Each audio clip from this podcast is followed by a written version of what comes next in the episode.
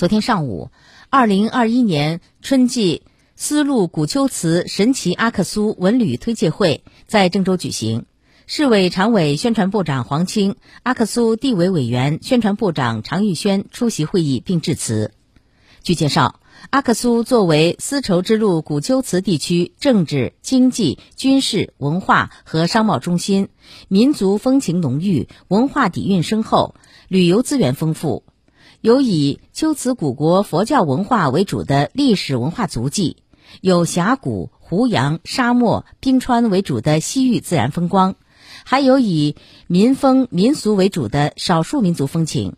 目前，郑州至阿克苏的往返直达航线为每天两班。会上，新疆阿克苏地区文化体育广播电视和旅游局、文旅集团。招商局分别进行宣传推介与招商引资项目推介，阿克苏浙江果业有限公司等企业优质产品和地区特色文创商品进行现场展示展销。阿克苏地区文化体育广播电视和旅游局与郑州市文化广电和旅游局签订交流合作框架协议，该地区文旅集团与省会多家旅行社签订合作协议。